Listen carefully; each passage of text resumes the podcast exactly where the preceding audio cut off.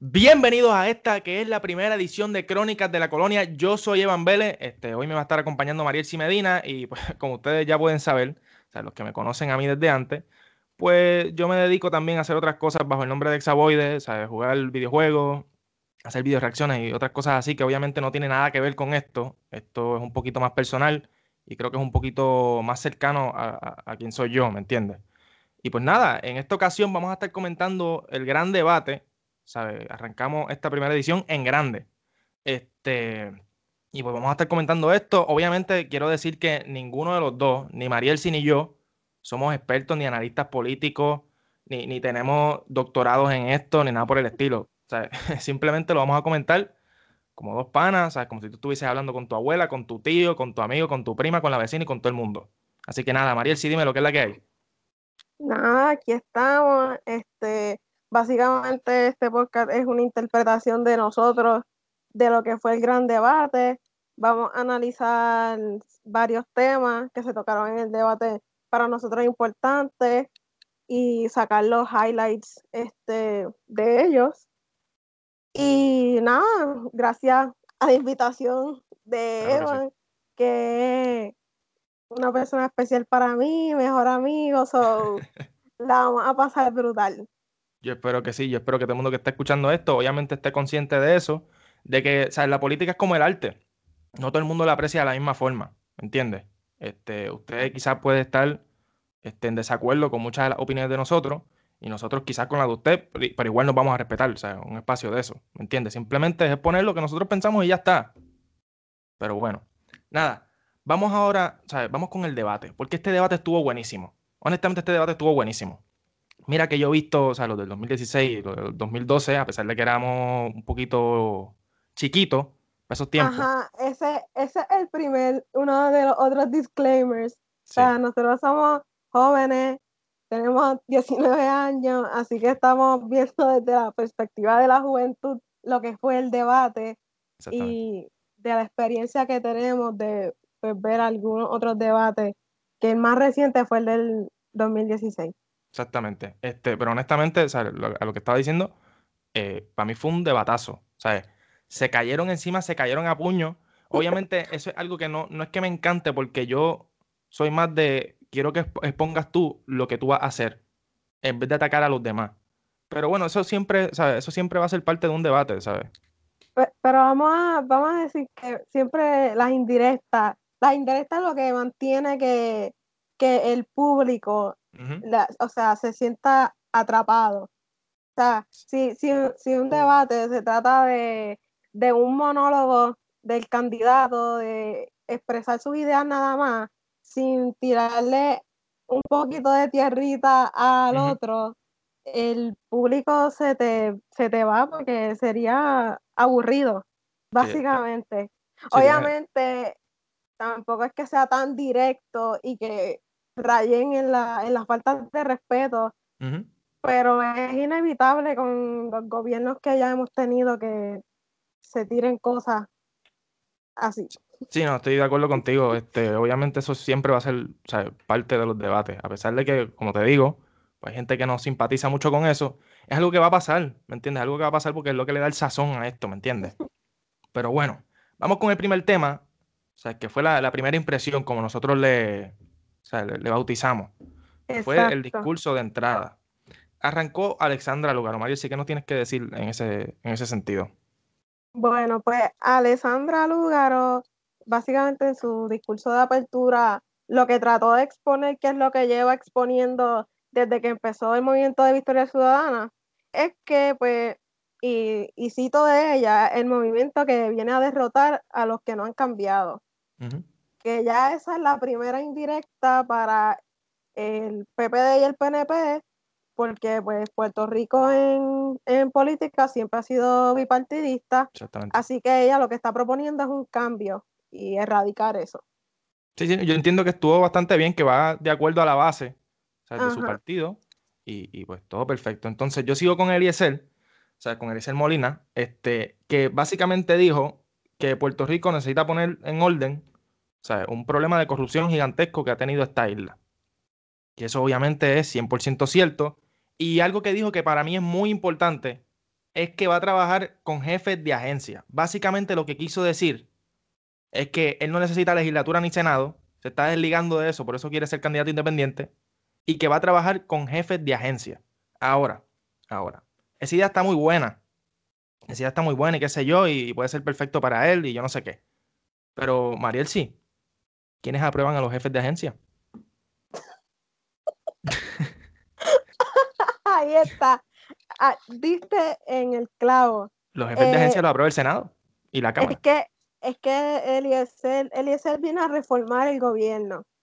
Eh, para mí, no, él no, no tiene malas ideas, pero hasta cierto punto, pues son un poquito utópicas. O sea, él quiere desmontar el gobierno y eso es importante, pero en el punto donde estamos ahora, mm, necesitamos otras cosas y no eso. O sea, no puedes desmontar, ponerte a desmontar el gobierno de una. Y menos siendo candidato independiente, necesitas aliarte con alguien. O sea, trabajar con alguien, exactamente. Ajá, o sea, la política yo creo que funciona de esa manera. Si tú no tienes como que aliados, pues no, no vas a conseguir cosas. Sí, y regularmente hemos visto, ¿sabes? Con el tiempo, que los candidatos que, que, que, ¿sabes? Los candidatos a la gobernación, que eventualmente salen electos y yo no sé qué, y tienen gobiernos compartidos, les va mal. O sea, les va mal y, y, y, sus términos duran cuatro años. Y el mejor ejemplo es Lugaro. Lugaro empezó como candidato independiente y ¿qué tuvo que hacer? Se tuvo que aliar con otras personas, tuvo que crear un partido porque si no, no, no sube. Punto. Exactamente. Pero igual, o sea, igual Eliezer tuvo para mí un buen debate, eso obviamente lo vamos a estar comentando más adelante. Fue valiente, fue valiente, fue valiente. Sí, sí, y dijo muchas verdades. Este, nada. Está también Charlie, que básicamente, o sea, para mí los dos candidatos este, populares y PNP se, se agarraron de un discurso clásico, un discurso para su, para su base, ¿me entiendes? Y eso no, oh. no está mal, pero no, tú no atraes a nadie de afuera, estás literalmente agarrando los mismos de tu partido. Y, pero bueno fue política tradicional. Nada, nada innovador. Este Charlie eh, se va con que él quiere una segunda transformación para Puerto Rico. De verdad, Charlie se casó con la palabra transformación en este debate.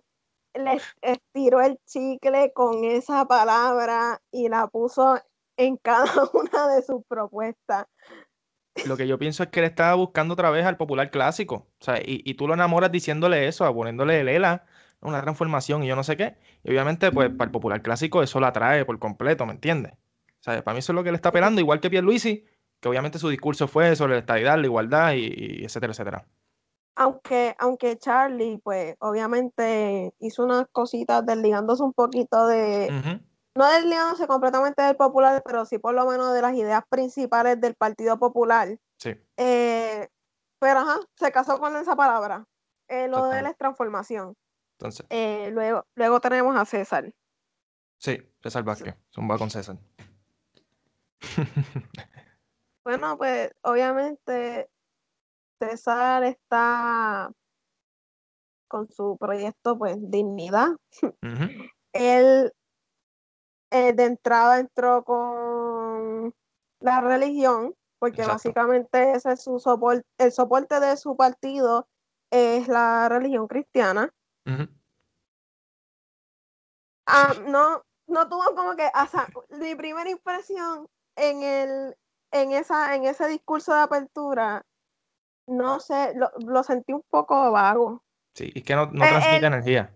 No, él simplemente se tiró, pues vamos a sacar a Puerto Rico adelante. Exactamente. ¿Cómo? Pues no sé. Pero, y que, nos quedamos ahí, nos quedamos ahí. Él fue bastante llano en, eso. Sí, eh, y también por último, en esta primera impresión tenemos a Juan Dalmau, que básicamente dijo que yo siento la misma frustración que, que tú, o sea, que siente la misma frustración del pueblo, y que, que quiere darle un cambio normal. Básicamente lo mismo que Lugaro en términos de, la base de su partido. Todo el mundo tiró para la base de su partido en, el, en ese discurso inicial. Este, eh, lo, único que Dalmao este, fue a utilizó la estrategia de empatizar con el pueblo. Sí, Empatiza con el pueblo primero y después cambio. Exactamente. Y nada, esto nos lleva entonces al, tema, a las primeras preguntas. Ah, ¿Falta alguien? ¿Quién falta? Pedro. Ah, bueno, es que yo lo tiré ahí con, con Charlie, pero zúmbalo, zúmbalo, sí, sí. Porque yo dije básicamente que, lo que lo que él dijo fue, o sea, usó el discurso de la igualdad, de la estadidad, ¿sabes? Lo de siempre, mano. Pero bueno, si tienes algo que aportar, adelante. Bueno, él aquí exigió la igualdad como ciudadano americano. Del saque, del saque. Así que él sigue con su propuesta de su partido no progresista. Eh, y lo que quería resaltar de Pedro es que Pedro dijo lo mismo que Dalmán, o sea, y cito, Dalmán dijo, yo siento la misma frustración y el mismo coraje. Y cuando le toca el turno a Pedro después de Dalmán, Pedro dice, he sentido tus frustraciones, he sentido tu malestar. Pedro, por favor. Eso es como cuando tú tratas de hacer playo de Wikipedia. Pedro, sí, hay que cambiar esas cosas. Pues si ya, si ya lo eh. escuchaste, brother, por lo menos cambiarle las palabras. Pero bueno, nada. Ahora sí, entonces, vamos a pasar con la primera pregunta, que básicamente trataba de privatización, este, de corrupción y, cierto tipo de manejo en el gobierno. Ahí hay varios puntos interesantes. Me parece que, que el primero es el de Lúgaro cambiando de postura con lo de la UPR. Mariel, si, si quieres aportar en algo, adelante. Sí, este, a Lugaro le, bueno, le sacaron ese trapito sucio de cuando empezó como candidato independiente y, y que ya había dicho que si pues si seguía si el presupuesto no era sostenible de la isla iba a recurrir a privatizar y a tal vez consolidar recintos del UPR. Pero hoy, pues tenemos una lugar que ha cambiado. Ella dice que ha aprendido en el camino y que ahora no considera eso como una opción, que su opción es proteger el UPR y está en contra de la privatización. Mira, yo no tengo problemas con el cambio de postura, porque yo creo que, o sea, no todos pensamos igual que hace cuatro años. O sea, cada persona yo creo que tiene su proceso de madurez y de aprendizaje. Ahora, ¿qué pasa con esto? Que si le damos el espacio a ella este, de cambiar su postura, también hay muchos candidatos como Charlie, por ejemplo, que cambió su postura en, los debates de, las primarias. O sea, un, montón de veces. ¿Me entiendes? Que hay que tomarlo, hay que tomarlo con pinza. Aunque yo sí realmente pienso que lo de ella es algo genuino. O sea, yo realmente pienso que, que eh, en su partido, creo que todo el mundo está en la misma página en cuestión a ese tema de la UPR y me parece que ella cambió su postura. O sea, lo hizo, lo hizo bien porque es que ella tiene que traer el voto de, los estudiantes, o sea, de la gente del UPR y toda la cuestión. Y, pues sí. De nosotros. Exactamente. O sea, tienes que hacer eso y, evidentemente yo creo que, que lo hizo bien en, en, cambiar de postura. Yo no lo veo mal. O sea, yo veo mucha gente también diciendo como que, no, que ahora como está en debate cambió de postura y qué sé yo. Es lo que te digo al principio. O sea, cada cual tiene su proceso de crecimiento y de madurez. Y hay, hay cosas que cambian y yo pienso que esa fue una de ellas y me parece que lo está haciendo genuinamente. Espero que sí, ¿verdad?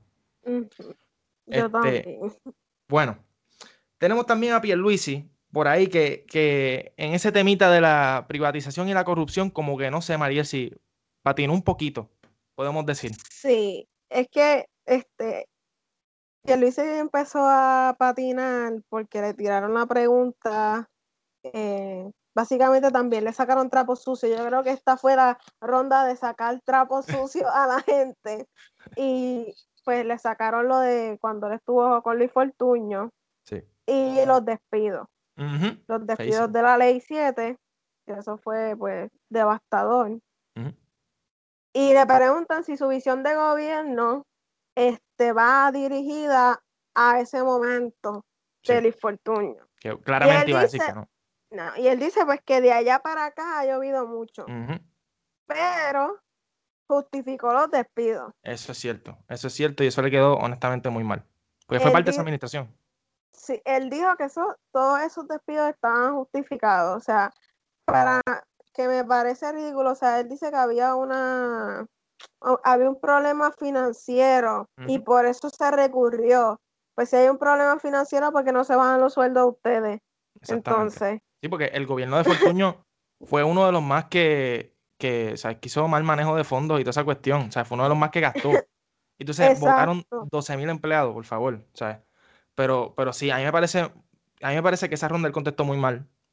Este, yo creo que el, hecho de como que justificar eso y, no reconocer el error. O sea, porque si hubiese sido otra persona, hubiese dicho, mira, sí, en ese momento esa administración, o sea, se equivocó, pero, pero qué sé yo, yo vengo a hacer un cambio, yo vengo a hacer esto, que sea, aunque sea más de lo mismo, pero por lo menos tú reconoces, ¿me entiendes? Públicamente. Él, lo único que trajo fue defender el UPR. No sé si que cogió la idea de, de lugar o que fue antes de él, porque no sé cuál es la manía de Pierluisi de repetir cosas que dijo el candidato que estaba antes de él, pero él dijo defender el UPR, cosa que, no sé, me sorprendió porque, o sea, su, lamentablemente el Partido No Progresista no ha sido un partido pro UPR. No, no, no, es real, no es la verdad. Para mí el desespero es el desespero de coger votos de jóvenes. O sea, votos de jóvenes que lamentablemente el PNP no tiene. ¿Sabes? Porque ya todo el mundo está cansado de lo mismo. O sea, es una realidad, ¿me entiendes? Y, y yo imagino que están tratando de, sea, de inclinarse hacia esas cosas para ver si agarran un votito que otro. Pero yo lo veo muy difícil, honestamente. El otro también que habló sobre esta situación fue Dalmau.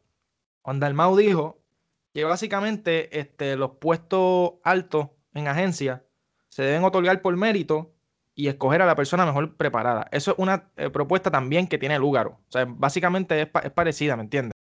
este, y me parece que las dos están muy acertadas.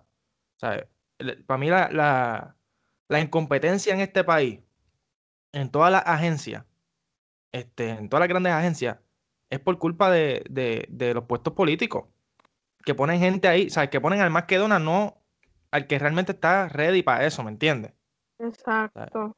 Y no, bueno. O sea, no es, por, no es por conocimiento, es por amiguismo. Exactamente, exactamente. Y eso obviamente es algo que todo el mundo lo sabe. O sea, ¿Cuántas veces uno no ve por cuatrenio que sacan, no, que este secretario de educación, que si donó tanto, que si este otro, que también fue donante, que si este era amigo de aquel, amigo del otro, ¿sabes? Y eso es lo que está destruyendo por completo este país. Por eso es que ningún servicio funciona. por eso es que tú vas a X oficina y nadie te atiende, ¿no? Tienes que pasarte con el otro, no que tienes que llamar acá, no que tienes que esperar un turno, no que yo no te puedo resolver. Es ineficiente. Sí, 100%, 100%. Es ineficiente. Entonces, eso nos lleva a que en un punto dado, cuando este, Charlie y Pierluisi tienen que contestar este, sobre esta situación, los dos como que le echan la culpa a la, corrupción en los valores de la persona. O sea, como que dicen, no, eso está en los valores, eso es la educación, la educación y la educación. Ajá, ese es el verdadero descaro de parte de, de ellos, Pierluisi se va, o sea, Pierluisi se agarra de que la corrupción es un mal social y que esos son, hay que fomentar los valores en la educación. Y, y Charlie dice que los valores nacen con nosotros y que son inculcados en, en casa. Sí, sí. Y yo, pero, perdóname, pero yo creo que ustedes como señores de 40, 50 años están conscientes de lo que es la corrupción, de lo que conlleva y de toda la gente y un pueblo que se llevan arrastrados por eso, o sea. Exactamente. Eh, y, o vuelvo y lo repito. El problema aquí no son los valores de las personas. El problema aquí son las personas que tú pones en esos puestos. ¿Sabes? El problema de corrupción es quién se pone, quién se designa en cada puesto. No son los valores ni nada de eso. Porque si tú pones a la persona correcta en términos de preparación y ética, esa persona te va a poner a correr esa agencia perfecto. No hay problema alguno, ¿me entiendes? O sea, yo no puedo creer cómo esta gente no sale a decir, no, no, no. El problema de la corrupción es que se ponen, o sea, se ponen, se, se acomoda por amiguismo. Nosotros no vamos a hacer eso. Eso es lo que ellos debieron decir. Aunque fuera, tú sabes, aunque fuera repetitivo, aunque fuera más de lo mismo, es lo que tenían que decir. No puede salir que si con los valores, que si la educación, que si en la casa, eso lo sabemos todo. Ellos se lavaron las manos como Pilato, se lavaron las manos como Pilato y la culpa es en la escuela. En la escuela no le están enseñando valores. cuando Julia Kelleher hizo, hizo, gastó millones, millones, cuando nosotros estábamos en high school, por unos libros de valores. Así mismo es, así mismo es. Por unos libros de valores. Y todo el mundo sabe dónde quedó eh, Julia Kelleher. Exacto, este, corrupción. Bueno, Mariel, sí. El otro, el otro temita que tenemos por aquí es que en una le preguntan a Charlie que cómo se va a desligar de la mugre de su partido, o sea, de, lo malo que pasó, que obviamente sabemos que el cuatrenio pasado del Partido Popular pues fue uno también, o sea, lleno de, corrupción y, casos de ese estilo. ¿Qué tú opinas de eso? Bueno, pues ahí es que empieza un poco la disputa entre Charlie y Pedro Pierluisi, eh, porque pues nada, Charlie dice que de ninguna manera, que él entrará limpio al poder y saldrá limpio. Él se desliga totalmente de la corrupción. Y, pero cuando dice eso, como que le tira la piedra a Pedro Pierluisi, porque obviamente su partido, el Partido Nuevo Progresista, no ha lucido para nada bien. Este cuatrenio ha sido devastador. Y ahí Pedro Pierluisi como que le tira con que no han habido obras en el pueblo de Isabela donde pues Charlie Delgado lleva siendo alcalde por 20 años. Sí, y, también Charlie, o sea, ahí empieza el, el tirijal entre ellos. Charlie como que le reclama también por lo de la Junta, que eso obviamente es un buen punto para darle a Pierluisi. Porque, oye, o sea, Pierluisi dice, no, que si eso ya, o sea, eso fue un servicio que yo presté, ¿no? Que eso, eso ya pasó, que ya yo estoy con el chip de ser gobernador y qué sé yo. Gente, si tú sabes que tú estás involucrado en la política, si tú sabes que tú eres una figura importante de la política y sabes que tú tienes aspiraciones algún día a correr por la gobernación, mano, o sea, tú, no eres un tipo que se arrastra, o sea, tú no eres un tipo que, que, que realmente no tiene dónde trabajar, que no tiene de dónde buscar, ¿me entiendes? O sea, ¿cómo mm. tú vas? ¿Cómo tú vas a meterte en un contrato así sabiendo lo que va a pasar después? Tú sabes lo que va a pasar después. O sea, entonces, viene como que a desligarse por completo. No, no, no, eso fue, no, eso ya trabajo. O sea, ya no nos comemos ese cuento, mijo. Es, es que tú escoges tus clientes como abogado. Exactamente, y tú sabes lo que, y tú sabes lo que te conviene y lo que no. Y si tú te, y si tú te vas a tirar para, para gobernador, o, o, no sé, mano, o sea, quieres estar en un puesto alto en la política, tú no puedes hacer eso. Tú no puedes hacer eso porque sabes que te lo van a sacar en cara. O sea, reconoce, reconoce el error. O sea, yo prefiero un tipo que me diga, mira, sí, lo hice mal, estuve aquí, estuve acá, a un tipo que simplemente está intentando defenderse. Eso no me hace mucho sentido. En, pero este, bueno. en este debate, eso fue punta para sacarle a Pierluisi. Sí, pero nada. Y después, ah, en, eso, en esa misma disputa, ahí es que Pedro Pierluisi le saca en cara a Charlie Delgado lo de la subasta fatula, lo de la compra de carros. De hecho, que son cosas que salieron ahora que Charlie básicamente salió al ojo público para tirarse como un gobernador. Exactamente. Eh, también le tiró lo de los, las 55 investigaciones del Contralor también a Charlie. Este, Exacto. lo de la Land Rover, aquella 90 mil pesos también, eso también estuvo, tú sabes. Y se tiraron entre los dos, o sea, se metieron bofetones entre los dos. Obviamente es, es irónico, ¿verdad? Bofetones simbólicos. Ajá, o sea, es un poquito irónico que eso pase porque ya sabemos la historia de los dos partidos. Pero bueno, después viene y, en este mismo temita le hacen al lugar unas preguntas como que medias, no sé, como que medias extrañas, en términos de, lo, de lo del plagio, lo de las demandas. Yo creo que hasta le sacaron algo de que no había pagado y con un seguro de un carro. Una cosa así la habían sacado. No, del carro del Audi, si no me equivoco. Eh, yo lo que me había percatado era que a Alessandra le hicieron muchas preguntas personales y que no, que para mí no, eran necesarias para este debate, este, incluyendo lo de la herencia, la demanda por herencia familiar, ¿sabes? Esos temas no, no, había por qué incluirlo. Aunque ella dijo que jamás fue demandada, así que quitó totalmente del plano lo de la demanda de la, de la empleada que la, acusó de xenofobia. Sí, sí. Eso lo, lo quitó por completo. Eh, y ya, o sea, si Pues mira, quiere, Yo pienso que en este turno ella pudo haber contestado un poquito mejor. Yo pienso que en este turno no, no fue, o sea, este turno no fue el mejor de ella. Porque en una parte como que dice algo, dice algo, dice algo, discúlpenme. Este, dice algo como que diciendo, no, no, no, es que las cosas personales como que no deberían, no, no, no se deberían meter cosas personales aquí. O sea, como que dijo algo de esa índole. Y obviamente, aunque yo sé en qué sentido lo dijo, eso ante otro tipo de persona no, no cae bien, ¿me entiendes? O sea, no se proyecta bien. Y por eso yo pienso que en ese turno ella como que no contestó muy bien. O sea, lo que sí estoy de acuerdo es que ella dijo que se estiró demasiado el chicle. Estoy 100% de acuerdo, o sea, con ella en, en ese sentido. O sea, pienso que se le está buscando también cualquier cosa para caer de arriba, pero, pero ese turno yo creo que lo pudo haber manejado de una mejor forma. empezando por el hecho del plagio, han estirado ese chicle demasiado. Y Sí. en ese turno, o sea, en ese turno ella se, básicamente se despidió diciendo que ella dirige sobre 40 millones de fondos y que nunca ha tenido problemas ni corrupción ni nada por el estilo. Así mismo. Eh, para mí, el, lo que, para mí lo que hizo el turno mal fue la pregunta que le hicieron. Sí. Yo creo que una pregunta que podías omitir. Podías preguntarle algo más importante sobre sus propuestas que, que eso. Exacto. Y en este turno, o sea, como quiera, todas estas cosas pasaron durante este turno.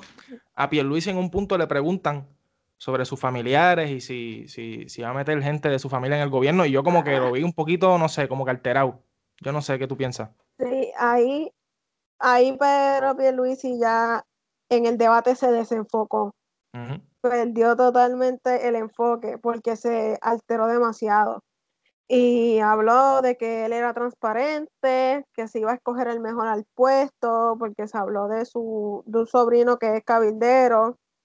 Eh, y nada, se quedó ahí. Él dijo que iba a ser transparente y que eso no iba a ocurrir en su gobierno. Sea, básicamente eso fue lo que él dijo.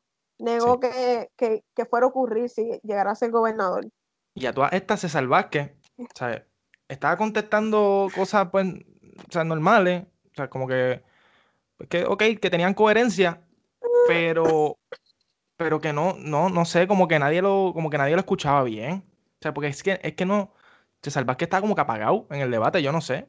Yo no sé lo que está pasando ahí. César Vázquez, las primeras rondas era, tenía un delay brutal Sí, de que, de que le hacían una pregunta y él se quedaba lagueando un par de segundos para arrancar a contestar y muchas veces cuando contestó no contestó lo que se le estaba preguntando o era bien ambiguo. sí, que- claro, yo hablo, yo hablo de coherencia, me refiero antes de que pase, ¿sabe? Lo de la, la ideología de género, este, Exacto. antes de que pase eso, o sea, quiero aclarar ese punto. Que, que de hecho, el primer término que él tuvo hablando de ese tema que le preguntaron acerca de los grupos minoritarios, que eso fue empezando. Él había, él había, se había quedado bien neutral acerca del tema. Sí, Solamente había dicho que lo que, lo que es discrimen es el no, no permitir que los demás piensen diferente. exactamente. Y ya, y cayó. Pero Sí. luego ya sabemos lo que ocurre. Entonces, vamos ahora con el tema del estatus. Que este tema sí que está bueno. Para mí este yo creo que es uno de los mejores porque yo creo que este es el fuerte de, de muchos de los, de los candidatos, ¿me entiendes? Y aquí quizás yo pienso que uno de los candidatos este del, de- del Partido Popular y el, y el Partido este nuevo progresista contestaron bastante bien. Para, para su base. Hablo para su base. O sea, si yo, si yo fuera popular Ajá. o yo fuera PNP, con sus contestaciones yo me hubiese comido el cuento entero, ¿me entiendes? Y yo estoy seguro que así fue. O sea, que, que mucha gente que sigue a esos partidos escucharon las contestaciones respecto al estatus y se quedaron conformes. Pero bueno, el primero me parece que fue Charlie. Eh, corrígeme si estoy erróneo, Mariel. Sí, sí, a Sí. Charlie le preguntan que si él, él está muerto. Ujú. ¿Qué dice Eh, Carlos? Él dice, no, pero es que, vamos, porque él se casó con la palabra que Transformación. Y él rápido tira, el ELA tiene vida de transformación, no territorial y no colonial. Habrá que ver. Hay, por lo menos hay una cosa que sí me gustó que admitiera, y es que es colonial.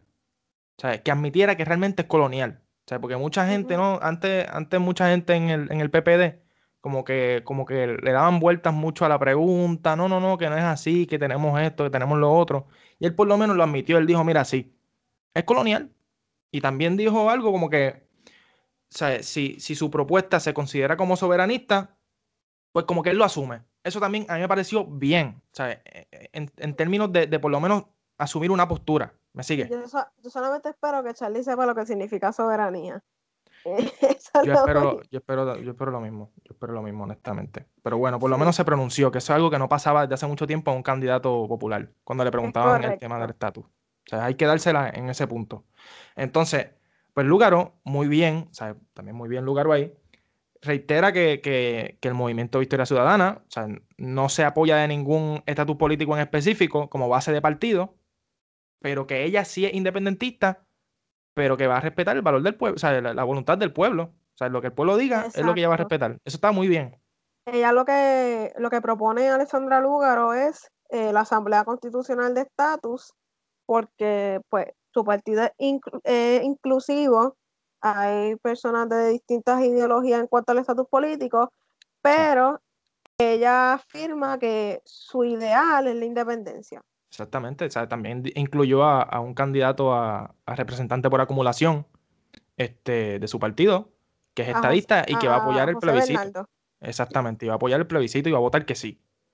Este, y pues, tú sabes, eso me parece muy bien porque ahí tú incluyes mucha gente que, que, pues, que creen otra cosa, que son estadistas, que son, qué sé yo, este, estadolibristas, si se le puede decir todavía. Este, que se meten a su partido porque pues ella acepta cualquier tipo de, de, opinión en ese tema. O sea, eso está muy bien. Entonces, tengo aquí a César, que César básicamente dijo más o menos lo mismo, que era como que decisión del pueblo. Me parece que no transmite con mucha energía, como pudimos notar. Pero, pero bien ahí. Él, habla de un proceso democrático. Por eso, eso está bien. Entonces, este, Pierluisi, pues, como dije al principio del tema, para las bases de su partido, hizo lo que tenía que hacer. ¿sabes? Va a estadidad, dice que, vayas a votar en el plebiscito, le hace un anuncio al plebiscito, este, y, pues ya está, tú sabes. Yo creo que ese fue el mejor turno de Pierluisi en todo el debate porque obviamente es su fuerte. O sea, el, tema del estatus es el fuerte del Partido Progresista. Pierluisi en ese, en ese, en esa parte del debate se tiró el anuncio, se tiró el anuncio acabar con la colonia después de que tú le digas sí a la estadidad. Eso es, boom, eso fue un anuncio no pagado en medio de un debate.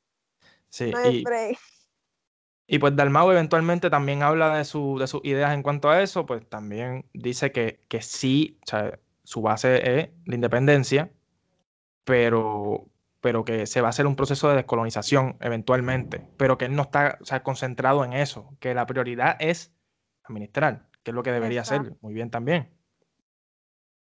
Él, él está enfocado en lo, en lo administrativo y cuando habla de del estatus político también se refiere a un proceso democrático.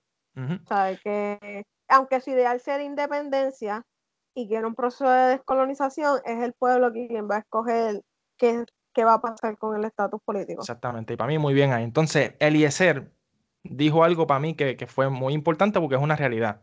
Él lo dijo en Arroyo Habichuela. Él dijo, el que salga electo lo que viene es administrar la colonia. No viene más nada. O sea, no le puedes vender el sueño que, hizo Ricardo Rosselló, que cuando fue a juramentar dijo que no, que, por el Estado 51 y yo no sé qué. Ya son, o sea, el que, se sabe que el que viene, el que, el que gana estas elecciones viene a administrar, no viene a bregar con el estatus. El estatus no va a cambiar en mucho tiempo. Y, y vamos a hacer el Estado 52. Sí, ah, sí, ahora sí. Ahora, seríamos el estado 52. Seguimos este, perdiendo el chance. Pero, pero honestamente, o sea, honestamente, Eliezer en ese turno fue a decir verdad, hermano. O sea, para que no le vendan el sueño a nadie. Porque el estatus no va a cambiar. Él se enfoca más, o sea, Eliezer está más enfocado en economía. Exactamente. Y por él quiere, eh, lo, como él dice, propulsar la industria nacional. Que es más o menos lo que quiere este Dalmau la industria nacional, poder este importar, exportar con otros países fuera de Estados Unidos y la ley de cabotaje que la tenemos, mira, en los talones. Eso está, eso para mí está excelente, eso está fantástico para mí. Este, entonces a Pierluisi le hacen una pregunta que yo, de verdad, o sea, yo no puedo creer a quién se le ocurrió escribir esta pregunta. Y era básicamente, ¿sabes qué pasaría con la representación de Puerto Rico en los Juegos Olímpicos y en Miss Universe? Y aquí, Mariel, sí, aquí hay algo que él dijo que honestamente como que no, me hizo mucho sentido, pero antes de eso, o quiero, quiero decir que él no, él no contestó esa pregunta bien. O sea, Pierluisi no contestó esa pregunta bien. A pesar de que su fuerte es el estatus, esa pregunta en específico, horrible. Porque como que no lo tiene claro, dice que Estados Unidos no, no tiene decisión en eso. Este, después dice entonces que ah, nos deberían dejar competir por lo menos en el Caribe. O sea, como que, como que dejándolo en el aire. Y eso por lo menos a mí no me gustó porque obviamente pues yo soy un fiel creyente de, tener mi representación, ¿me entiendes? En los Juegos Olímpicos y qué sé yo, porque es el orgullo patrio. Pero bueno. Mi, bandera, el himno. Ahora, dijo algo de Miss Universe, Mariel. No, lo de Miss Universe, de verdad que qué le pasó a Pierluisi y se desenfocó. En, en Puerto Rico hay mujeres bellas. ¿Por qué? ¿Qué tiene que ver eso con la representación de de nosotros como país en Miss Universe a que las mujeres de aquí son bellas. Eh, para mí se desenfocó totalmente del tema. fue innecesario, fue un comentario innecesario, honestamente. Si tú estás en Miss Universe, eres bella bajo los estereotipos. Eh, así funciona la competencia. Ay, no puedo.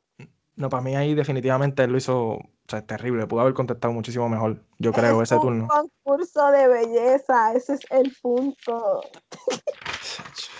Pero bueno, yo creo que con, esa, con, con esas declaraciones de Pierluisi podemos cerrar el tema del estatus por ahora. Eh, y vamos ahora con la deuda y economía. O sea, lo estamos juntando, obviamente estos temas o sea, se extendieron muchísimo más, pero queremos resaltar lo más importante del debate para no aburrirlos aquí tampoco. Este, en deuda y economía también se sacaron un par de trapitos sucios, pero cuando te digo par, se, se metieron ahí un par de cantazos entre los candidatos. Este, rápidamente, antes de entrar al, al, al, lío, hay que recalcar que las propuestas de Eliezer y, y Dalmau obviamente apoyan al pequeño comerciante. Eso a mí me parece también excelente. Para mí Eliezer hasta ahora estuvo teniendo un buen debate, estaba contestando bien y, sus posturas me parece que son sensatas. A pesar, Antes del debate yo no tenía ningún tipo de expectativas de Eliezer. Yo tampoco. Y entró al debate y a pesar de que yo sé que, él sabe que no va a ganar, él por lo menos está haciendo su trabajo de educar, ¿me entiendes? De hablar un poquito más sobre las cosas y decir verdades. Y me parece que ese va a ser su propósito de campaña en lo que queda de aquí a noviembre, que educar, simple y sencillamente educar a la gente. Y me parece que lo está haciendo muy bien. Me fuiste, María, te escucho. Este, ¿Ah? Te escucho, te escucho. Estamos aquí por Skype, gente. Estoy aquí. Estamos eh, hoy.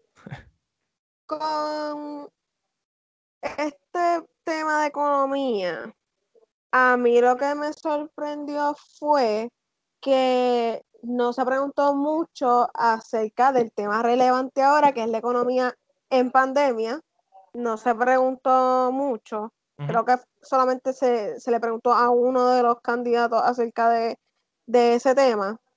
Pero de por sí, nada, en economía fueron rápido la deuda pública, que eso es un problema imperante en Puerto Rico. Tenemos una deuda en las costillas que no sabemos cómo pagarla y quieren hacer recortes aquí, recortes allá. Eh, y yo me quería ir más como que a, la, a lo de la ley promesa. Sí. Con Alessandra este Lúgaro. Ajá. Antes, antes de eso, antes de eso, este, que se me olvidó mencionarlo también dentro de las propuestas de Dalmau. Él habla algo de liberar un poquito más al pequeño comerciante de los altos impuestos. Y, y ponerle un impuesto como que este, de acuerdo, de acuerdo a, a los ingresos que esté obteniendo el negocio. Eso a mí me parece bastante bien también. O sea, no ahogar tanto al pequeño comerciante, que eso es un problema que hemos tenido pues, por muchísimo tiempo. Y me parece que es una muy buena idea. Y en, una parte también. Y que ahora en tiempos de pandemia está eh, bien fuerte la situación para los pequeños comerciantes, porque no los están dejando abrir. Y también dijo una frase para mí muy importante, este, que relacionada a la economía y Estados Unidos y toda la cuestión, que dice, no es separarnos de Estados Unidos, si fuéramos independientes, ¿verdad? Hablando en ese caso. No es separarnos de Estados Unidos, es unirnos al mundo. Que ahí se incluye o sea, el, tema que tú estabas exponiendo, de comercializar con otros países, etcétera, etcétera, para poder impulsar la, economía del país. Eso está muy bien. Ahora sí, María, sí, vamos a darle a, lo que habías dicho de promesa. Sí, pues en la ley promesa, ya Alexandra Lugaro había expuesto su, su pensar acerca de la ley promesa y de la Junta de lo que, de lo que ya tenía pensado hacer. Así que ella quiere limitar la operación de la Junta de Control Fiscal. Ella había dicho hasta, aunque la meta empresa, eh, no sé, un pensamiento radical podría decir yo. Eh, habría que ver cuál es el plan para limitar la operación de la, de la Junta de, de Supervisión Fiscal.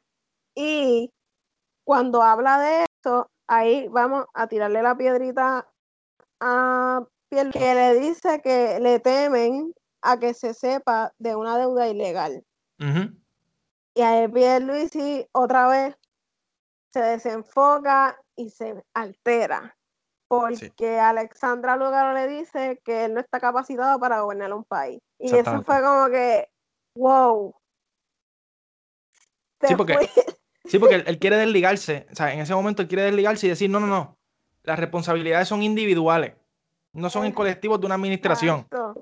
Y obviamente ahí Lugaro le dice, ah, pues perfecto, sí, tú piensas así, pues honestamente tú no estás capacitado para gobernar. Que, o sea, que es la verdad. O sea, ¿cómo Pierluisi pretende ahora desligarse de todas las administraciones en las cuales estuvo? O sea, que fue secretario en una de las administraciones más corruptas en la historia de Puerto Rico. Fue parte de la administración que votó 12.000 empleados públicos. Y entonces se quiere desligar de todo ahora. O sea, como que no, yo soy como, si yo fuese un tipo nuevo en la política. Como que ya acabo de empezar en esto. Él quiere ser candidato independiente y aspirar a la estadía. Al parecer, al parecer. Entonces, yo honestamente, y yo sé que, o sea, gente que esté escuchando esto, pues que, que piensa diferente a nosotros, pues quizás nos va a caer encima a decir, esta gente, o sea, lo que hace es tirarle a, a, los populares y a los PNP. Pero es que honestamente, o sea, es la verdad, lo hicieron mal. Y... Pero es que lamentablemente nosotros somos hijos de la crisis. Nosotros nacimos en un bipartidismo imperante que no ha hecho nada, que no ha velado ni por nuestra educación, ni por nuestra universidad, ni por nuestra salud. O sea, Entonces, no hay de otra. Yo, yo noto a Pierluisi con un cierto grado de hipocresía, muchas veces. Porque hasta su mismo, este, o sea, una persona importante de su partido como Rivera Chats, en su momento cuando se intentó Pierluisi meter como gobernador ahí a, toda la fuerza, le dijo tú, Pierluisi, eh, ¿cómo se dice esto? tus lealtades caducan. ¿Sabes? Pierluisi ahora se quiere desligar absolutamente de todo. Pero entonces, hoy dijo eso en el debate y hace unos meses atrás, a finales del 2019, sale un video de él con, con un corillo de gente diciendo, no, no, no, a pesar de todo lo que, de todo lo que pasó, a pesar de que Ricardo Rosselló no está, yo no me arrepiento de haber, de haber, de haber votado por él. Disculpa.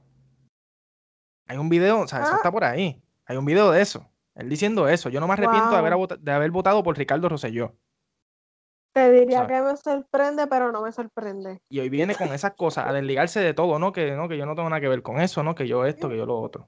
Por favor. O sea, por favor, hijo mío, no puedes decir esas cosas. Si quieres ser gobernador, tiene que tratar más fuerte. Exactamente. Entonces, Lugaro también dice algo muy importante porque después Pierluisi dice, ah, no, vamos a auditar la deuda entonces.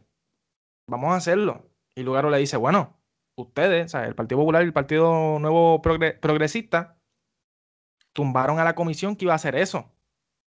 Entonces, ahora están cambiando de postura, ¿verdad? Para salir bien en el debate, ¿no? O sea, son cosas que honestamente yo no entiendo y Pierluisi Aquí sí que se colgó, en este puesto sí que se colgó. Sí. Este, había otra pregunta para Eliezer. que era cerca de la, de la oficina. La oficina y que las oficinas con el cambia cambio de leyes, cuando tú vas a buscar permisos para esto, siempre hay un struggle para el pequeño comerciante, porque cambia constantemente. Y él habla de hacer un proyecto de planificación, cosa que pues, me parece bien, y de crear oficinas para que el, ese problema se, se, o sea, se radique, pero mi problema con el ESER es que él habla de planificación, pero obviamente no dice cómo. O sea, él, dice una idea, pero no dice cómo va a hacerla. Y es difícil ejecutarla. Ajá. Sí, es difícil Ese es el problema. Sí. Pero bueno, nada, terminamos con ese tema. Es un tema muy extenso, es un, tema que se pudo haber comentado muchísimo más sobre ello. Pero obviamente, pues estamos tratando de resumir, o sea, lo, lo más que se pueda, ¿verdad? Nada, vamos ahora con el tema de la educación. Tema súper, súper, súper importante. Yo creo, yo diría que el más importante de todo el debate. Y ahí arranca Eliezer ah.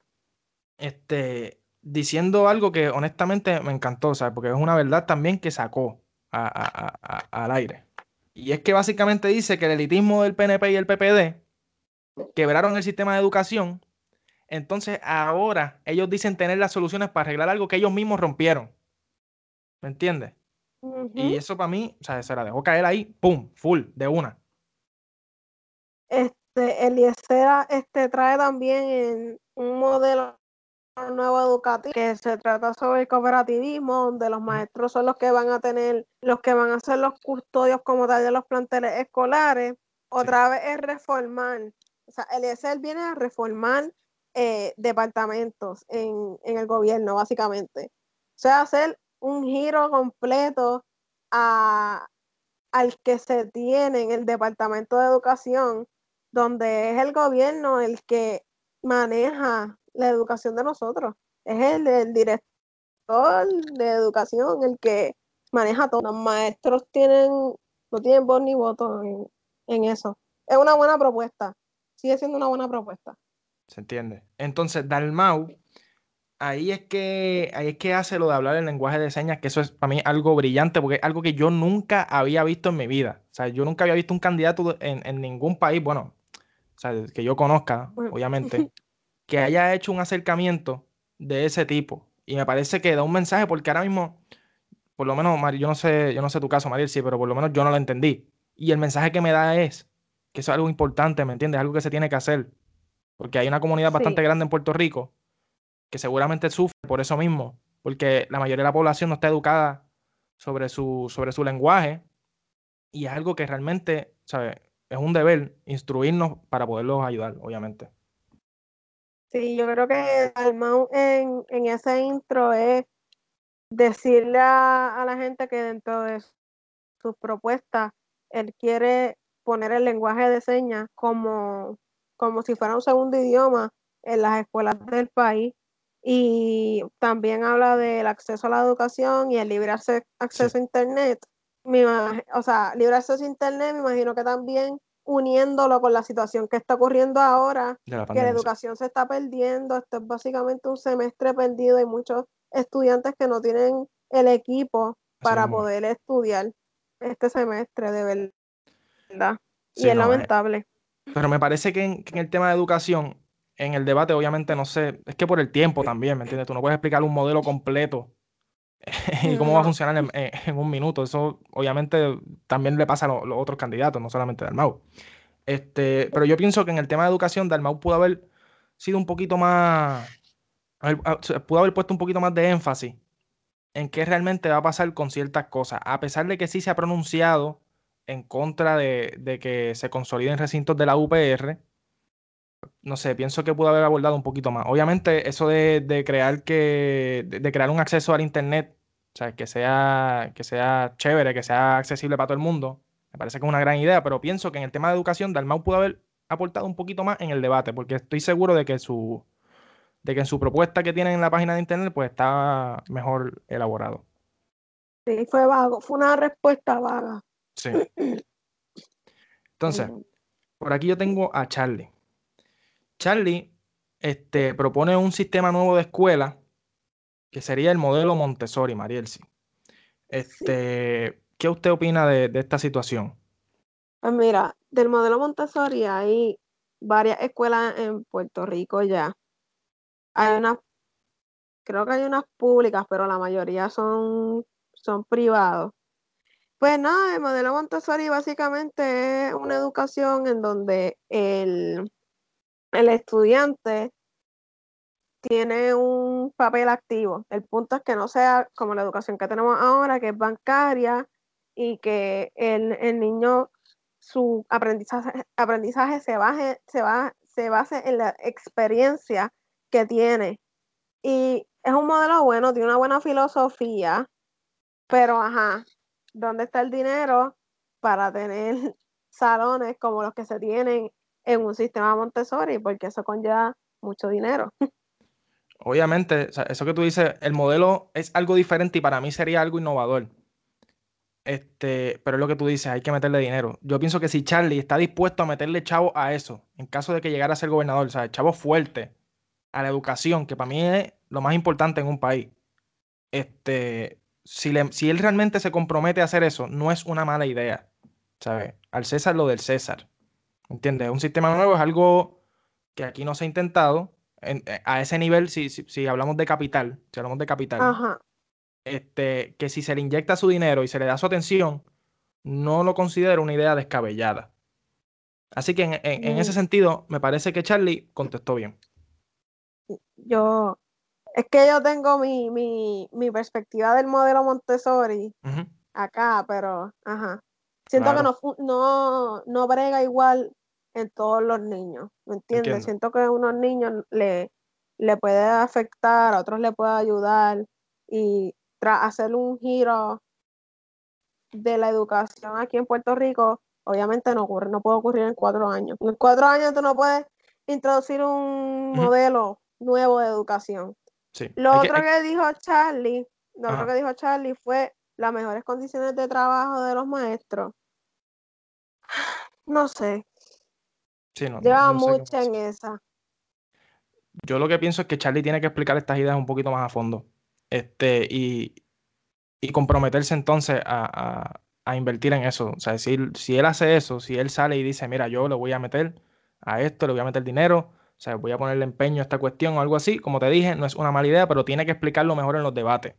Porque ahora mismo, gente que no sepa lo que, o sea, cómo funciona el modelo, ayer tuvo que estar perdida porque él no explicó bien cómo funcionaba eso. No lo explicó a fondo. Obviamente, como dije. Espero que sepa que es el modelo. Yo espero que él sepa que es el modelo. Somos dos. Este, pero obviamente lo que te digo, por el factor tiempo, pues es un poquito complicado, pero espero que en los próximos debates pueda desarrollar la idea un poquito mejor y así nos queda claro si es una buena idea o, no. Nada. Este Lugaro, pues otra vez, dijo que no iba a consolidar los recintos. Este, se agarró de eso muy bien, que lo, que recalque, muchas veces para que nos quede claro este, y que sabía cómo se manejaban los fondos en el tema de, la educación y que había mal manejo. Eso fue básicamente lo que ella quiso decir. Este, esto supuestamente crea un debate entre ella y, y Pierluisi, porque básicamente se comparan como que las lealtades de Pierluisi con la Junta, con los contratos que ella tuvo anteriormente con, con educación. Y obviamente, pues ella dice que ya vino a servir y no a servirse como hizo Pierluisi. Son palabras de ella. que yo creo que ahí se la dejó caer, pero mira, de tres. Pesadísima.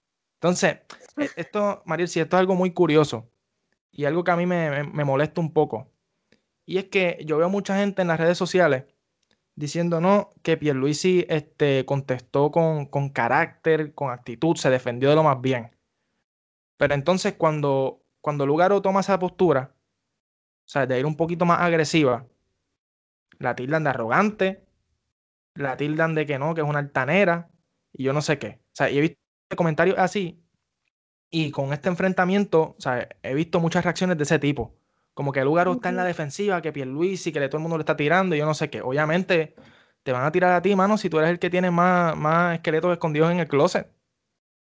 Es que tú sabes, el papel del machismo en la política siempre hace su entrada y lo hace así, por eso se critica mucho cómo es este Lúgaro, se critica, se tinta arrogante y todo eso, pero hay tantos candidatos hombres en la política que son igual o más arrogantes entre comillas y no, no se le no, no se dice nada de ello. Porque si te pones a ver, cuando salía María de Lourdes, no, María de Lourdes también, que es una arrogante y que es una de esto y que es uno de lo otro. Esa, tratándola así. Este, no, que si Carmen Yulín, que si es una esto, que si es una lo otro, y, y, usan mucho el la, la Yulín, la Lúgaro. Ay, yo detesto eso. Y la gente no se da, la gente no se da cuenta que la Yulín, la Lúgaro, esos son términos peyorativos, punto. Nadie dice el Pierluisi o el Charlie. atrévete tú a decir eso, que no, no, la falta de respeto, señoras y señores, por favor, no pueden decir esas cosas, este, no, no, no, hay que respetarlo. Pero entonces, porque el mismo Pierluisi lo ha hecho el mismo Pierluisi se ha referido, o sea, yo me acuerdo en una de las entrevistas después de, los debates de las primarias entre el Partido Popular, salió Pierluisi, a decir la Yulín. O sea, así, yo nunca había escuchado una cosa, o sea, bueno, de verdad a mí, a mí se me, bueno, horrible, horrible. O sea, yo, son, esos son términos peyorativos para... Me, me molesta demasiado eso, porque una mujer, porque una mujer, por el hecho de asumir este una postura un poquito más agresiva en ciertos debates porque tiene que hacerlo. Tú le dices que es un arrogante, pero cuando lo hace el candidato tuyo, no, no, no, eres valiente. Él tiene los pantalones bien puestos en su sitio. Mire, por favor. Ah, eh, mire, por favor, no sea tan. Bueno, es que tú sabes de qué va esto. Cuando gente de la misma política dice que la mujer tiene un rol, que la mujer tiene un rol y es que hace la casa y todo eso. A, hoy, hoy por hoy, ¿sabes? Siglo XXI, con, tanta información, sí. siguen repitiendo esos discursos que son, pues, machistas y patriarcales. ¿Sabes la que hay? Y yendo, o sea, moviéndonos de ese mismo tema, este, dentro de... Ah, bueno, no, no, ¿sabes qué? Se me quedó algo de, la educación y Pierluisi. Pierluisi básicamente dice que su idea de, de educación, señoras y señores, escuchen esto bien es fomentar el aprendizaje del inglés. Miente, miente, estamos en el 2020. Hay que venir con ideas un poquito. Esa, esa, eso de fomentar el inglés, sí servía. En el 1960 y pico servía eso. Tú no puedes presentar eso como tu, como tu fuerte de educación. Fomentar el inglés para poder alcanzar la igualdad. Este, habló de que si contestar unos teléfonos, pero, pero Pierluisi, pero Pierluisi, ¿qué es eso, hijo mío?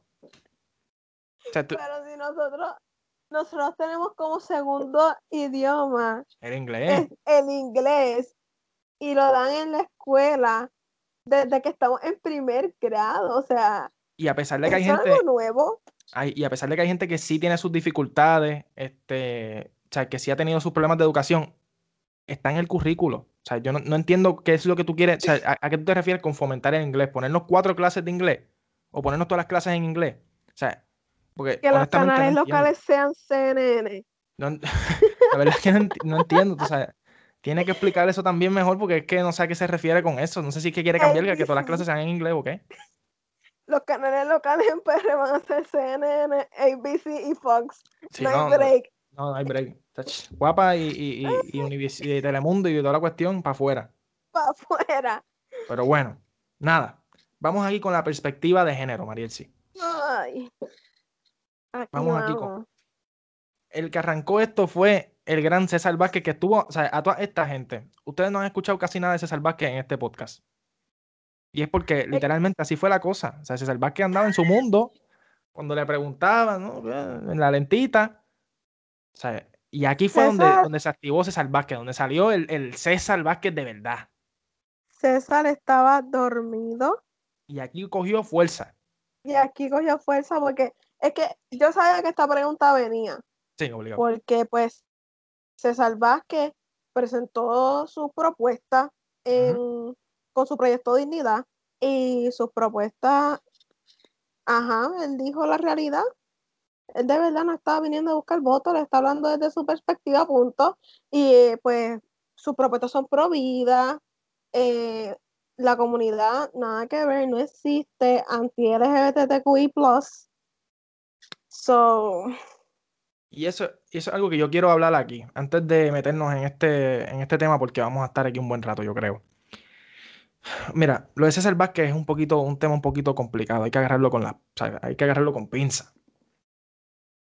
Pero si te puedo decir algo positivo para los que estamos en contra del bipartidismo, es que, ¿sabes? Ustedes saben que el Proyecto Dignidad eh, es un partido ¿qué? conservador. ¿Cuál es el otro partido conservador en estas elecciones? El PNP.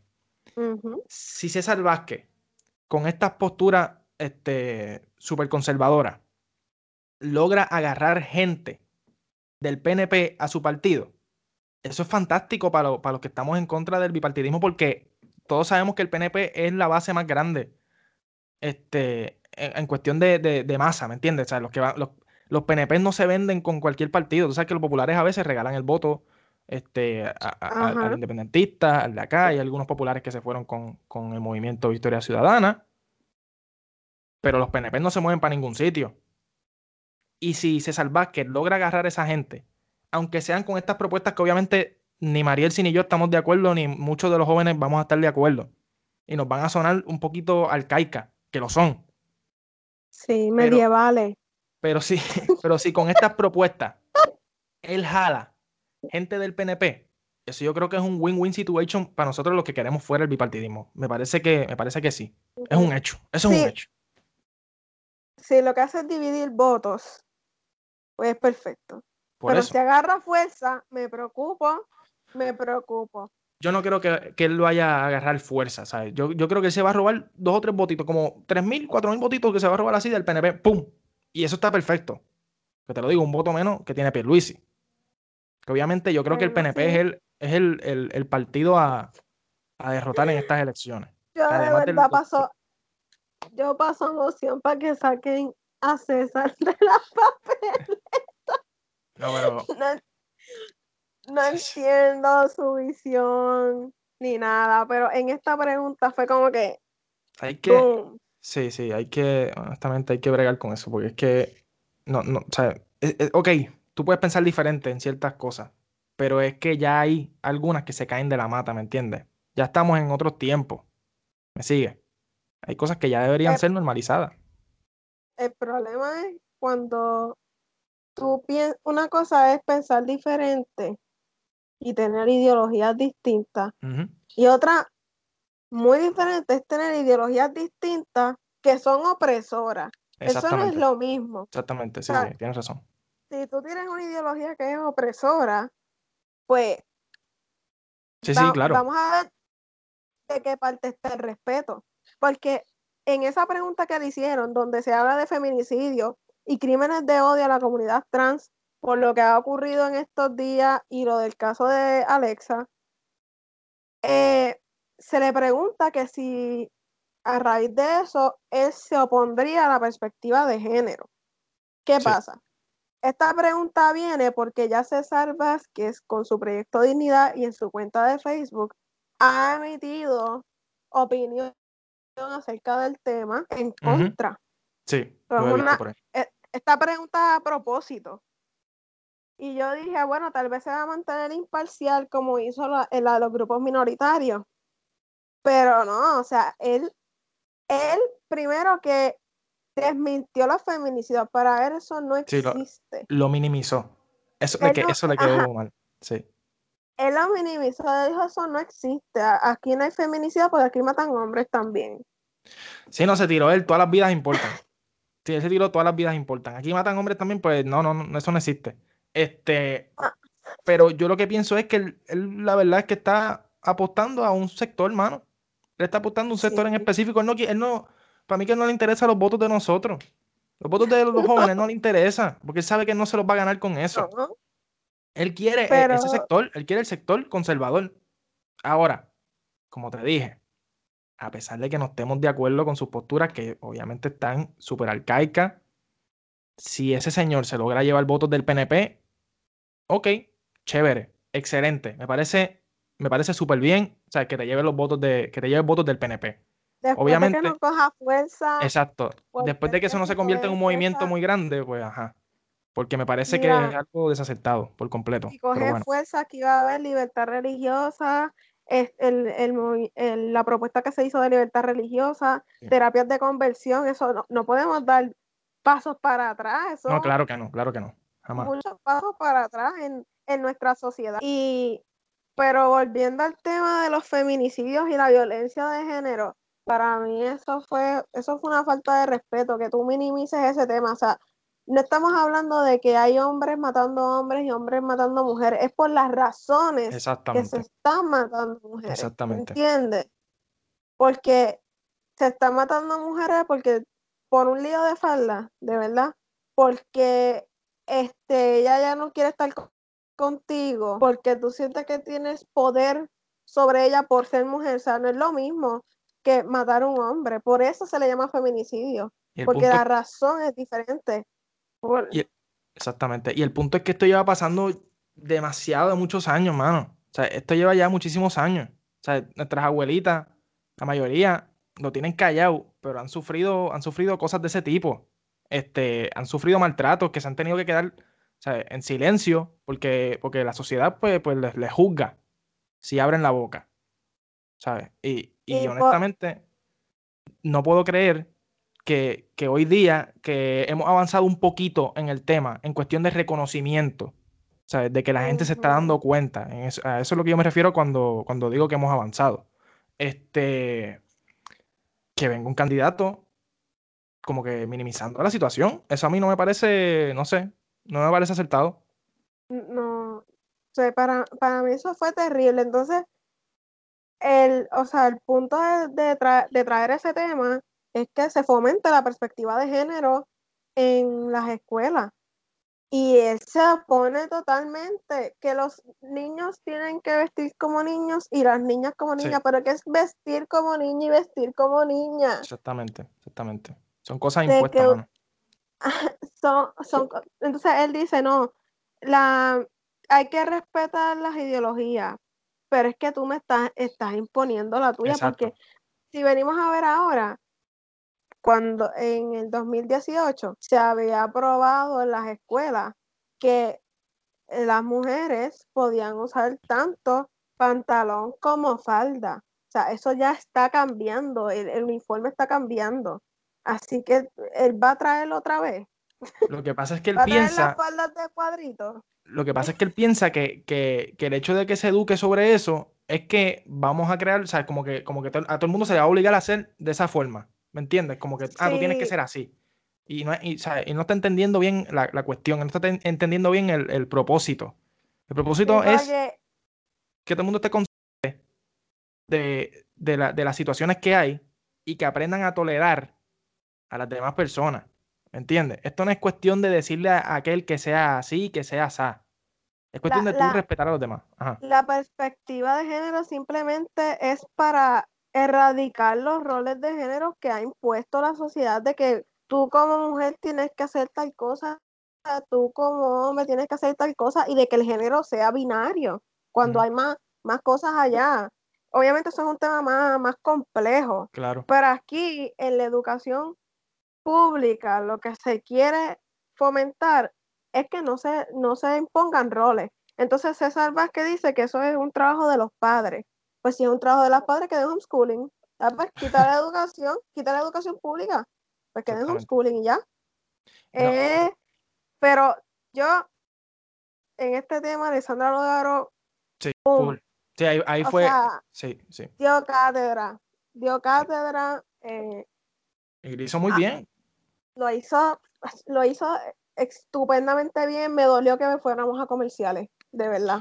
Sí, este, pero veo también la opinión de la gente más conservadora, tú sabes, en las redes lo mismo, ¿no? Que salió a la defensiva, pero gente, o sea, no, o sea ella no puede debatir en ninguno de los temas, pues es que yo no entiendo. Sí, salió a la defensiva, pero es que el mansplaining de... Tiene que hacerlo. El mansplaining de César Vázquez estuvo a otro nivel. O sea, él fue capaz de decirle, tú no sabes de lo que estás hablando. O sea, ¿cómo tú le dices a una mujer que ha tenido tantos obstáculos para poder llegar a ser gobernadora porque no se le ve con los mismos ojos que se le ve un hombre en la política, porque esa es la realidad. Por eso es que tenemos más que una mujer en el gran debate. Son seis candidatos y solamente tenemos una mujer en el gran. Y tú le vienes a decir a ella, tú no sabes de qué tú estás hablando. Ella sabe eso y muchísimo más. Exacto, o sea, eso es lo que más a mí me molesta. ¿Cómo tú le dices a una persona que ha vivido todas esas situaciones en carne propia, que conoce gente, ¿sabes? Que, que conoce situaciones, que ha estado ahí también, a tú no sabes de lo que tú estás hablando? ¿Cómo tú tienes la cara tan fresca para venir a decir eso en televisión nacional? ¿Sabes? Es como yo decirle a una persona que tiene una enfermedad, ah, no, ese dolor tú no lo deberías de sentir de esa forma, tú no sabes de lo que tú estás hablando. Eso fue, ah, mira, a mí me subió la presión de verdad cuando cuando yo estaba heated up, porque yo decía, pero ¿qué le pasa a él? Y me gustó también que, o sea, que el lugar otra era la comunidad trans, porque la comunidad trans es algo que no se trae a, debate. Ni, O sea, es como que está, mira, no lo traen al ojo público, quieren no, las personas trans, las personas trans existen e importan y merecen un respeto y merecen unos derechos como, como todos se eso Súper.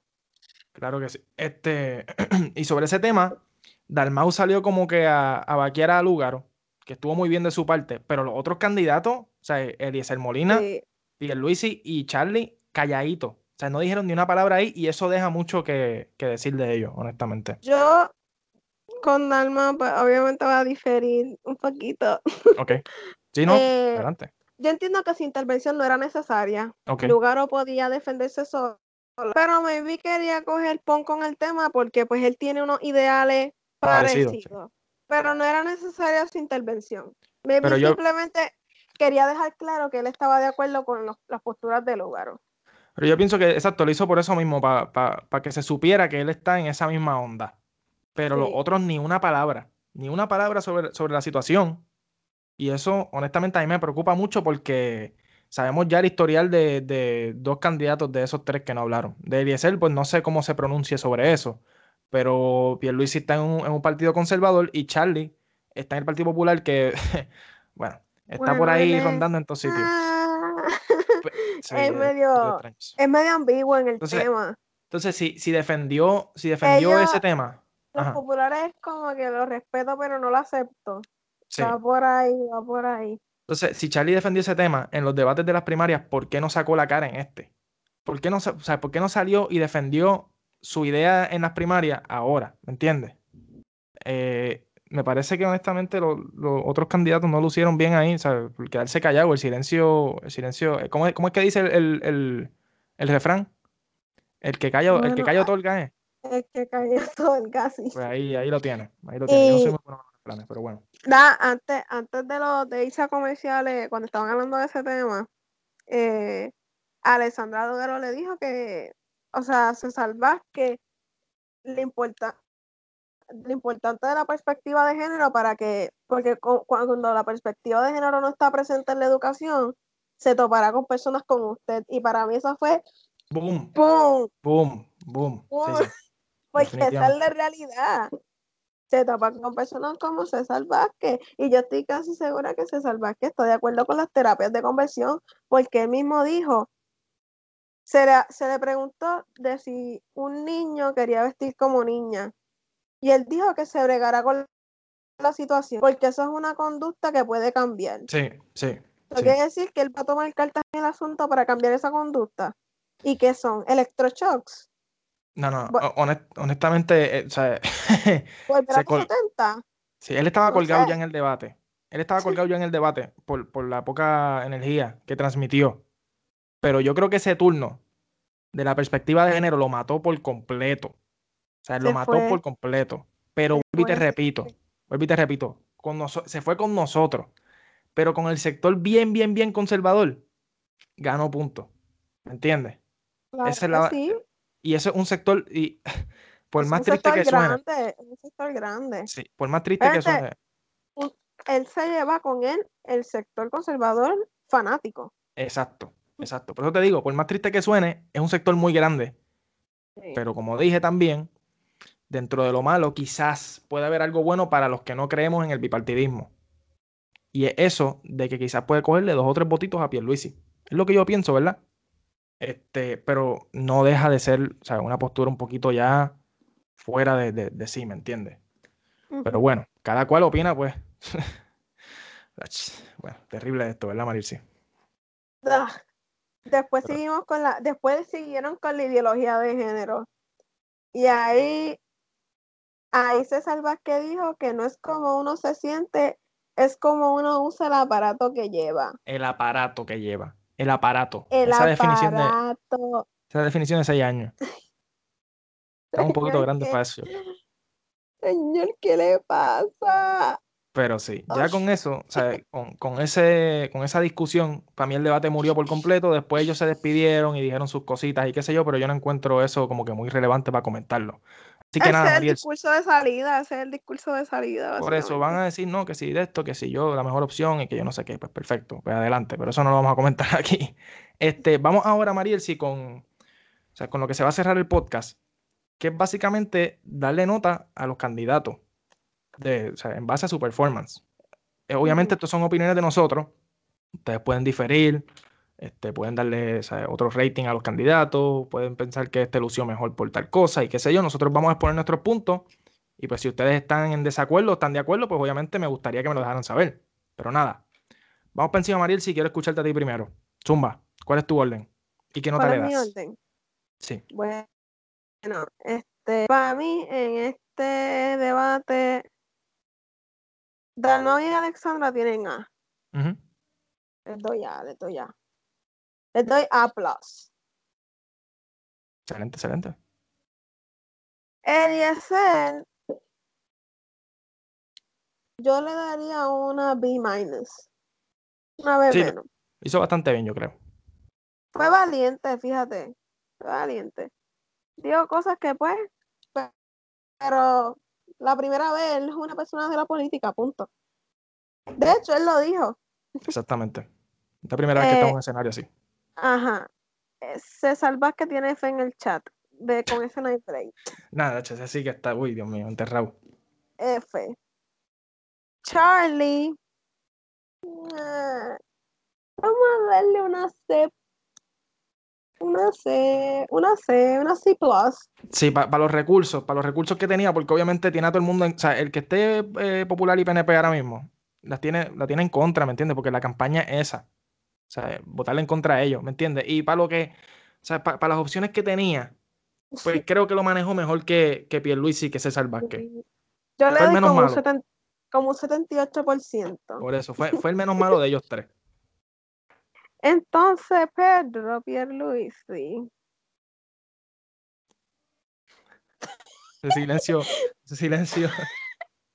No le voy a dar F, yo creo que le doy una C minus. Ok, sí, me parece bien, me parece bien. Tiene como 72, 73%. So, me parece bien. So, tu orden sería este, de, de lugar y Dalmau, como un empate en la primera posición. Sí, tiene este, empate. Eliezer vendría después, después vendría Charlie, después Pierluisi y obviamente último el señor César Vázquez. Sí, y en, y en o sea, Alessandra y Dalma los tengo en empate, porque como dije anteriormente, eh, las preguntas que le hicieron a Alexandra, muchas fueron personales y no fueron directas a sus propuestas. Yo creo que eso fue un poco injusto. Y las manejó bien como quiera. Yo pienso que las manejó bien como quiera. Este, pues mira, voy con mi orden ahora. Eh, yo estoy de acuerdo contigo en, que Alexandra Lugaro y Juan Dalmao pues estén los dos con, una A arriba. Y te voy a explicar por qué. Obviamente Lugaro, como tú bien explicaste a lo último, le hicieron unas preguntas un poquito extrañas a veces y la supo manejar bien. en ese tema de la perspectiva de género, se la comió. Porque le dio una clase literalmente a César Vázquez. Y para mí eso fue el pic del debate. Cátedra. Este, este, sí, definitivamente. Entonces Juan Dalmau además de que fue muy consistente, excepto en la pregunta de la educación, que ahí donde yo creo que estuvo un poquito flojo, este, dijo algo muy importante que yo creo que es lo que lo puede ayudar mucho a él. Él dijo, mira, tú puedes ser estadista, tú puedes ser estado librista, obviamente independentista, puedes votar por mí de igual forma, ¿me entiendes? Eso para mí, eh, eso es lo que tenía que decir del mago. Y poner la independencia en segundo plano y poner en primer plano la administración. Eso es lo que él tenía que decir y lo hizo. Y por eso obviamente pienso que le fue muy bien en el debate, los comentarios que dijo fueron bastante acertados. Este, metió como que su piquecito de comedia también por el lado con las frases que utilizó. Este, y me parece que, hablando eso mismo de las frases, las más que se quedaron por ahí fueron las frases de Juan Dalmau a lo largo de todo el debate. Sí. Este, por eso está ahí. Yo premio la consistencia, por eso es que está arriba también con Alessandra Lugaro. Eliezer, para mí, fue el caballo negro, como le decimos. El caballo negro es el caballo que nadie se esperaba que, iba a, salir alto y aparece por ahí. En el fútbol se utiliza mucho ese, ese, término. Cuando un equipo. Caballo de Troya. Ajá, cuando, cuando un equipo. Cuando un equipo parecía que no iba, no iba a ir para ningún lado, aparece, aparece entre los mejores, entre los mejores puestos. Pues por eso yo pongo el, el ahí, porque dijo muchas verdades este, y expuso, expuso sus puntos, yo creo que de una manera correcta y tiene muy buenas ideas. ¿sabes? Y, yo creo que es alguien que realmente quiere aportar en algo al país. No lo veo como un gobernador, lo veo más en otra rama, en otro sitio. Yo pienso que él pudiera ser un buen este, legislador, este, un buen jefe de agencia. No es por minimizarlo, ¿verdad? no es por minimizar el esfuerzo que le está haciendo, pero me parece que en uno de esos puestos lo veo mejor debido a su personalidad. Este, en el, en el en el, bueno, básicamente tercer slash cuarto puesto está Charlie Delgado. Como te dije también, creo que él hizo bien, este, bueno, o sea, para los recursos que tenía, ¿me entiendes? Tiene mucha gente en contra por solamente ser del PPD, ¿sabes? contestó algunas preguntas bien. Muchos jóvenes en contra. Por eso, sí, exacto, muchos jóvenes en contra. Pero expuso sus puntos bien, aunque fue muy, muy blandengue en algunas situaciones, ¿entiendes? Lo necesito un poquito más agresivo y un poquito más vivo también, ¿sabes? Este, pero bueno, lo pongo ahí a Charlie, este, obviamente, pues ve para Eliezer, sepa Charlie también, y después pongo a Pedro Pierluisi. Pierluisi fue un desastre en el debate, a mi juicio, le voy a dar una buena D. Este, porque la única, sí, para mí el único turno que tuvo bueno fue el del estatus. Y fue el del estatus en la pregunta anterior a la, de los Juegos Olímpicos y Miss Universe. Sí. O sea, Pierluisi lució muy desesperado, este, estaba como que demasiado muy agitado, como que muy... Y tú sabes, en el debate tú tienes que, para mí que en los debates, la calma del candidato cuando está hablando es lo que, no lo que hace calma que el como Vázquez. ¿Ah? Sí, exacto, no, una calma tan, tan exagerada como la de César Vázquez. una, una, calma en ese extremo, pero por ahí va la cosa, ¿me entiendes? O sea, no tan alterado como Pierluisi, que cuando le hicieron preguntas personales, se, se fue, se le fue la chaveta. Por eso tiene una buena D. Y obviamente la F, o sea, tenemos que dar al señor César Vázquez, porque lo que hizo, bueno, horrible todo el debate, honestamente. Este, me parece que si quiere tener algún chance, que aunque no creo que honestamente lo vaya a tener, si quiere tener, aunque sea el más mínimo chance, tiene que cambiar muchísimas posturas y muchísimas cosas en, los próximos debates, pero como estaba mencionando, obviamente él no está apostando al sector joven, él está apostando al sector conservador, por eso es que quizás sus posturas no van a cambiar oh. y va a seguir en la misma onda. O el sector joven conservador, obviamente, porque existe. Exactamente. Pero bueno, Mariel, sí. Yo creo que hasta aquí estamos ya, ¿verdad? Sí, hasta aquí.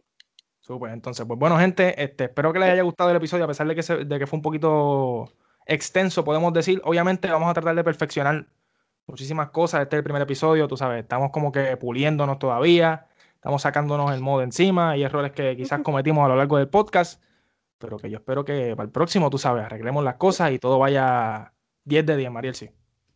Claro. Nada, este, con esto me despido. Gracias por invitarme nuevamente. Y nada, pasé brutal, así que... Sí, eh, Fue una cura. Fue una cura hablar de esto. Mariel, si tú también tienes algo por ahí, ¿verdad? Un proyectito pronto. Si nos puedes hablar un poquito de eso. Yo tengo un proyecto de, un podcast, se llama Hablando Asocia con Sentido. Eh, y ahí solamente quiero llevar temas, temas sociales, eh, de reviews de películas, reviews de libros, hablar de música. De todo de todo un poco. Súper, súper. Así que vayan a seguirla. Gracias. claro que sí, Marielsi. Gracias por estar aquí. Obviamente, Marielsi vino aquí a dar cátedra también de, muchas situaciones este, y aportar conocimientos que obviamente quizás uno no tiene, ¿me entiendes? Y eso se le agradezco un montón. Gracias, Marielsi.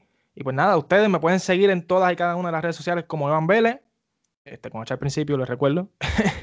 y tengo el, Gmail de Crónicas de una Colonia, así mismo, crónicas de una colonia at gmail.com. Me puedes enviar un email con sugerencias, opiniones, lo que tú quieras. Va a ser bien recibida, aunque no sean las mismas opiniones que tenemos nosotros. Así que nada, ahora sí me despido, se me cuidan muchísimo, nos vemos en la próxima edición.